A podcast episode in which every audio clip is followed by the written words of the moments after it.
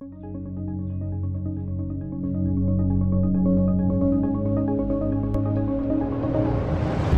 CirculaCast é um programa interativo, informativo e acessível que conecta você acerca da temática da economia circular.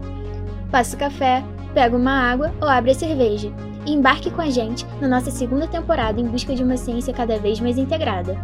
Vamos lá? Saudações circulares! Estamos de volta com mais um episódio do CirculaCast. Vocês conhecem a importância de uma árvore ou de um animal dentro do seu ecossistema? E principalmente como afeta o nosso dia a dia? Todos sabem que uma das maiores ameaças aos ecossistemas são as atividades do ser humano. Portanto, o episódio de hoje conta com um diálogo sobre uma das consequências dessas ações em nossas florestas, as mudanças climáticas. Eu sou a Vanessa, estudante de nanotecnologia. Muito prazer, eu sou Mariana, estudante de engenharia civil, e nós iremos apresentar o segundo episódio dessa temporada do CirculaCast.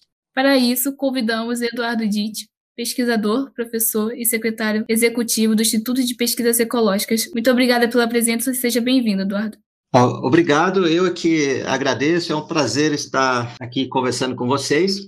E só para me apresentar, eu sou, bom, você já disse meu nome, meu nome é Eduardo Ditt, eu sou engenheiro agrônomo de formação, tenho mestrado e doutorado em ciência ambiental e, bom, o IP, Instituto de Pesquisas Ecológicas. Para quem não conhece, é uma organização da sociedade civil que desenvolve projetos socioambientais em diversas regiões do Brasil. Tem, nós somos uma equipe aí de mais ou menos 100 pessoas distribuídas em pouco mais de 20 projetos socioambientais e a gente tem uma escola que é a ESCAS, Escola Superior de Conservação Ambiental e Sustentabilidade, cuja sede fica junto com a sede da nossa organização em Nazaré Paulista.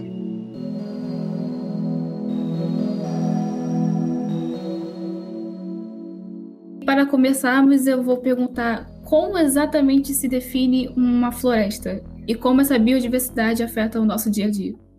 Bom, uma floresta, ela acho que todo mundo mais ou menos sabe assim, é, ou imagina, né, o que seria uma, uma floresta, né? Mas existem algumas definições técnicas aí que levam em consideração, por exemplo, é, a extensão de área que é ocupada por uma quantidade, uma determinada quantidade de árvores, né? O fato também de essa área não estar ocupada com outros usos, né? Como, por exemplo, agricultura, e, e também tem, tem a ver com o porte dessas árvores, a, a altura que é dessas árvores e o fato da porcentagem aí do, do espaço que elas ocupam, né, é, interceptando até a, a luz do sol, né?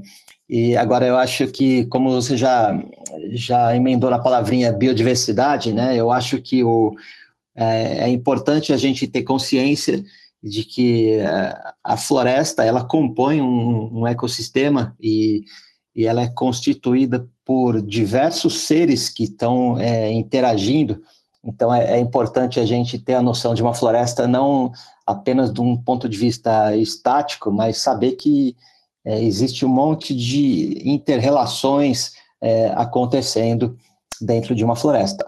E, Eduardo, eu queria que você falasse um pouquinho como a flora das florestas se interrelacionam.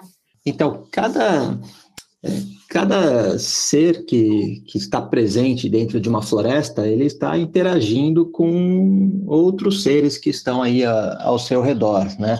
a gente poderia fazer um, um, um, paralelo aqui. Você imagina uma, uma parede construída por um monte de tijolinhos que são é, empilhados aí, um, alguns em cima de outros, e, e, cada tijolinho tem o seu papel aí dentro da, da sustentação de uma parede, assim como cada ser vivo dentro da, de uma floresta tem o seu papel dentro de uma floresta. E então, quando você retira um tijolinho, a parede não vai necessariamente cair, mas quando você retira um, algumas dezenas de, de, tijolinhos, essa parede ela vai se vai enfraquecendo, vai chegar uma hora em que ela despenca. E assim acontece com uma floresta também. Então, cada ser vivo que está lá, seja da, da fauna ou da, da flora ou um microorganismo, ele tem é, algum tipo de interação com os demais. E à medida em que você vai é, eliminando esses, é, esses seres que estão lá, é, você vai é, enfraquecendo e fazendo com que esse ecossistema ele vá é, se empobrecendo ao longo do tempo e chega uma hora que ele pode entrar em colapso, assim como você derruba uma, uma parede. Nós já abordamos no episódio anterior, de forma mais detalhada, o conceito de mudanças climáticas. E, então, você poderia dizer para a gente um pouquinho como elas afetam os serviços ecossistêmicos? Sim. Primeiro é, é preciso a gente compreender por que, que elas acontecem. Né? Então, se a gente for é, observar né, ao longo da, da história, começou a haver uma concentração, uma, um aumento na concentração do que a gente chama de gases de efeito estufa na atmosfera. São gases que causam o efeito estufa. Então, como é que isso acontece? Gases como o, o CO2, por exemplo, eles, é, quando eles é, aumentam a sua concentração na atmosfera, eles impedem que a reflexão dos raios do Sol que atingem a superfície da, do planeta, eles se dissipem. E essa, essa radiação ela começa a ser refletida de volta para a Terra. Isso faz com que é, aconteça o efeito estufa. Isso leva ao aquecimento global.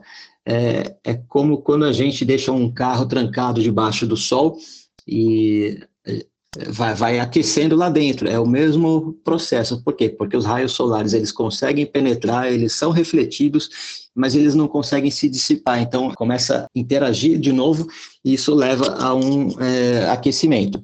Isso acontece com o planeta em função da, da emissão desses gases de efeito estufa. E o CO2 é um deles, é, e é, talvez o, o mais conhecido, mas tem outros, como, por exemplo, o, o metano. E e isso está bastante associado com atividades é, antrópicas. Se a gente for olhar historicamente, desde a, a época da Revolução Industrial, quando os países, por se industrializarem, né, eles passaram a ter suas fábricas, suas eh, depois mais para frente seus veículos começaram a emitir bastante gás de efeito estufa, e aí a gente começou a ver o, o aquecimento do planeta.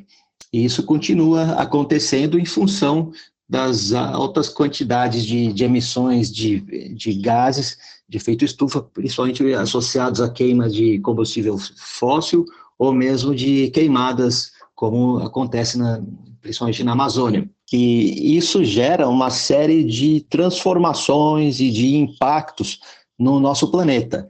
Impactos é, do ponto de vista de mudanças climáticas, né, porque você vai alterando completamente é, o clima em função disso, você pode provocar também o aumento da temperatura dos oceanos e com isso as partículas elas ficam mais dilatadas e aí acontece uma elevação do nível do mar. Você pode é, pode ter o impacto também de você alterar uh, os hábitats para a biodiversidade de uma maneira geral. Então você afeta as condições de vida para a, a biodiversidade tem também impactos sobre as condições para a agricultura. Então, áreas que hoje são apropriadas para um determinado tipo de agricultura, com o aquecimento global, elas deixam de ser apropriadas para a agricultura. E tem impactos também sobre é, doenças. É, você pode favorecer em alguns locais a multiplicação de vetores de, de doenças, né, justamente por conta das mudanças climáticas. E tem também os eventos extremos aí, os eventos de eh, furacões ou, ou tempestades ou secas que acontecem de uma maneira é, mais acentuada e podem acontecer de uma maneira mais acentuada justamente é, por conta do aquecimento global que está, por sua vez, associado às emissões dos gases de efeito estufa.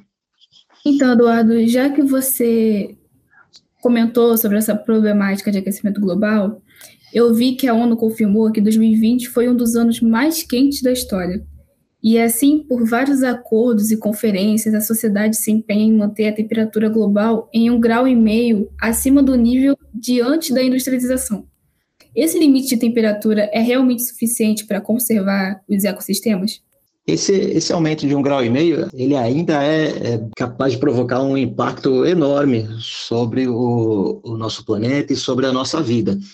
Agora, esses números eles são frutos aí de avaliações dos cientistas e de negociações que são feitas, porque existe uma relação direta entre a quantidade de gases que, de efeito estufa que são emitidos e as projeções de aumento de temperatura. E, e, esse um grau e meio é o que se chegou assim como uma tentativa de redução aí das, das emissões de maneira que assim a, mesmo com as reduções que vão acontecer nas emissões ainda assim haveria esse aumento esse aumento ainda é, ele é bastante impactante é, mas é claro que ele é muito é muito melhor é, um grau e meio do que dois graus porque é, parece coisa pouca, né? Você falar em meio grau aí de aumento, mas tem diversos impactos em, em, cadeia que vão influenciar todos esses fatores que eu mencionei, de agricultura, de biodiversidade, doenças e, e alterações aí no, nos eventos climáticos e por aí vai. E diante desse cenário surge também problemática, a extinção de espécies endêmicas ela seria reversível diante desse aumento de temperaturas, aumento do grau, do nível da atmosfera? Não, quando você, quando acontece uma, uma extinção, né, a extinção ela é irreversível, né? E, e no caso de espécies endêmicas, isso é mais complicado ainda. Primeiro, a gente tem que entender o que são espécies endêmicas. Espécies endêmicas são espécies que naturalmente elas têm uma ocorrência bastante restrita a uma determinada localização aí, região, e então se você é, gera um impacto sobre aquela região, as espécies endêmicas são aquelas que são é, mais sofrem, porque você não vai ter é, em outros lugares, né, reservatórios dessas espécies aí para garantir a perpetuação delas. Né?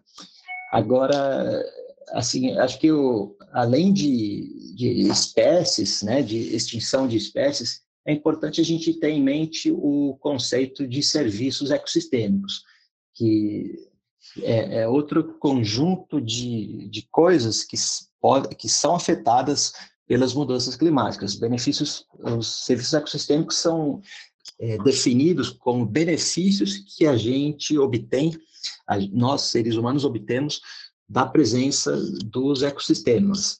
Então, se a gente imaginar, por exemplo, uma, uma, um determinado trecho de floresta nativa, ele proporciona para a gente diversos benefícios. Ele proporciona o benefício de carbono, porque uma floresta ela absorve CO2 da atmosfera e converte isso em, em, carbono e armazena na sua biomassa. Então, com isso, aquele CO2 ele deixa de ficar na atmosfera então, é, a floresta está contribuindo para mitigar o, o efeito estufa. Isso é um grande benefício que a gente obtém das florestas, é, portanto, um serviço ecossistêmico. Esse mesmo pedaço de floresta, ele, ele tem um papel importante de é, proteger aí os recursos hídricos. Por exemplo, uma floresta, ela pode é, aumentar a capacidade do solo de reter é, umidade, e então você está contribuindo aí para para a conservação da água.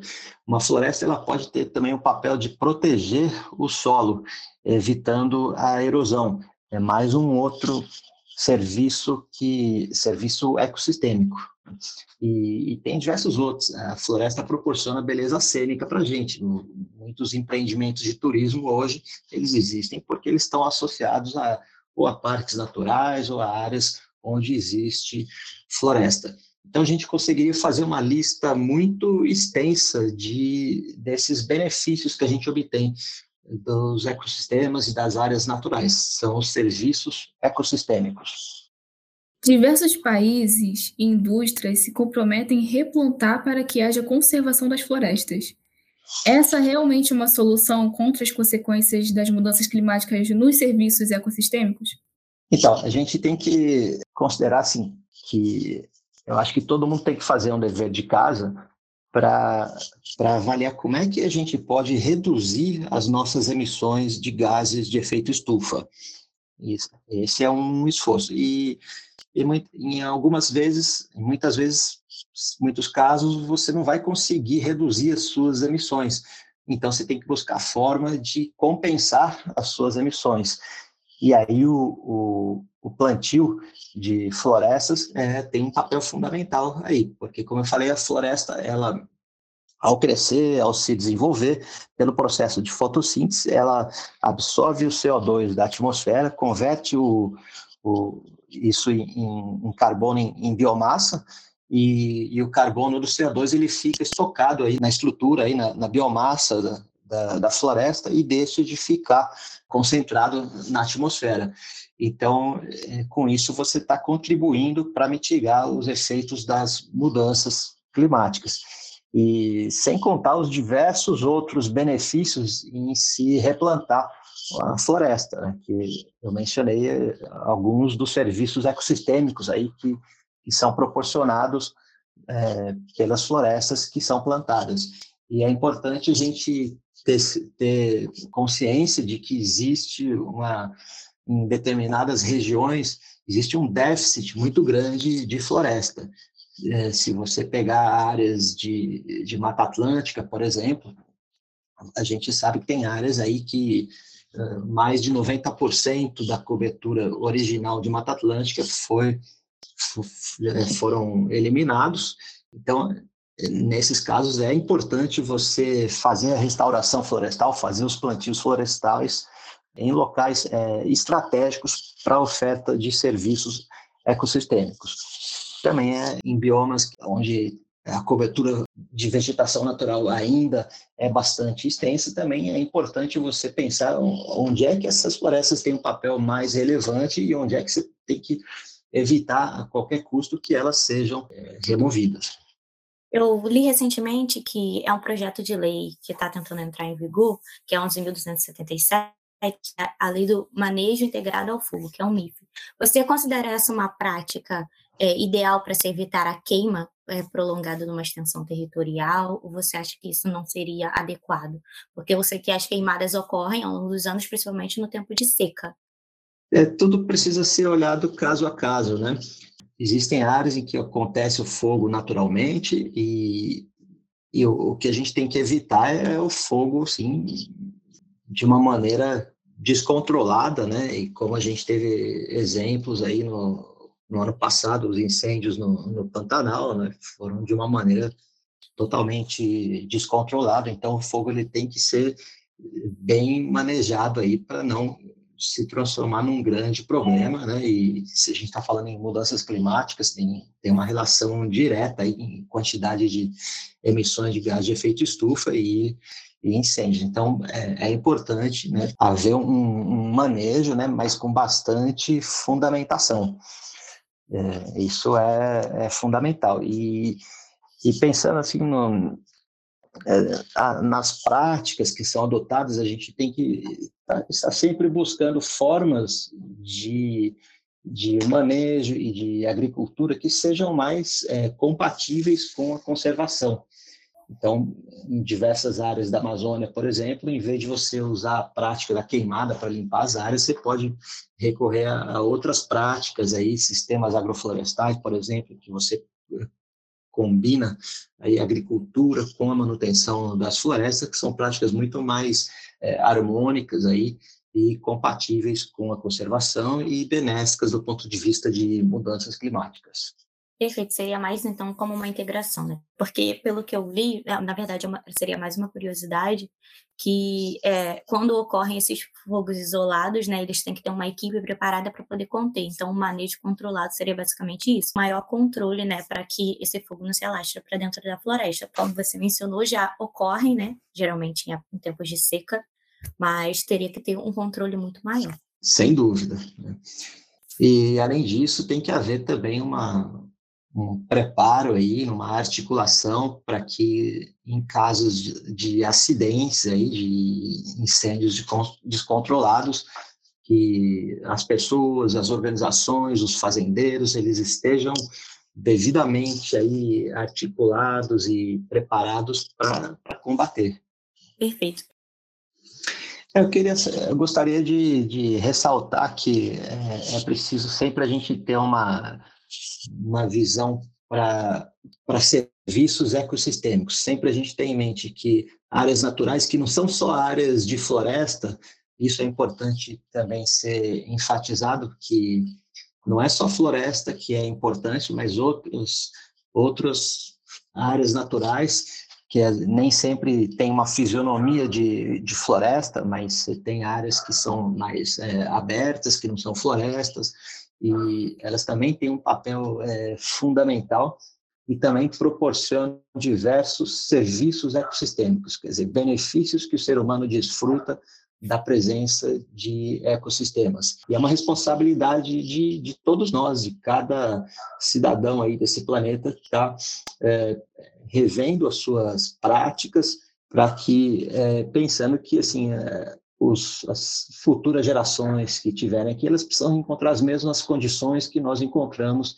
em termos de disponibilidade e acesso a esses serviços é, ecossistêmicos. Sem dúvida, são serviços que são indispensáveis a nós e que nós temos que conservar. É. E eu queria convidar aí os, os ouvintes para que procurem conhecer trabalhos de trabalhos sérios de conservação de biodiversidade que vem acontecendo.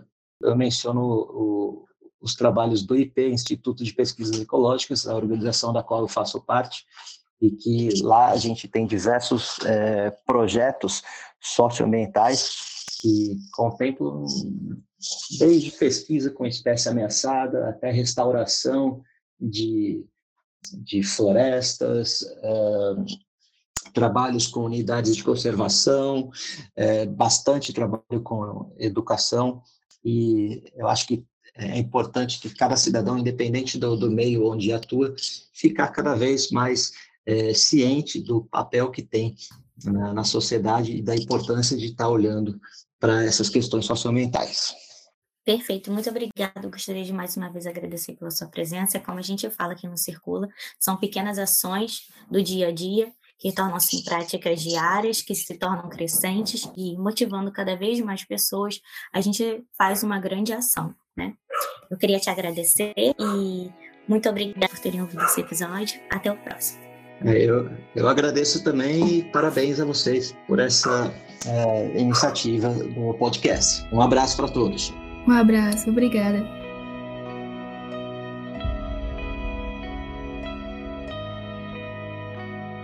Por fim, uma pergunta aos nossos ouvintes. Vocês já pensaram sobre a importância de cada ser vivo?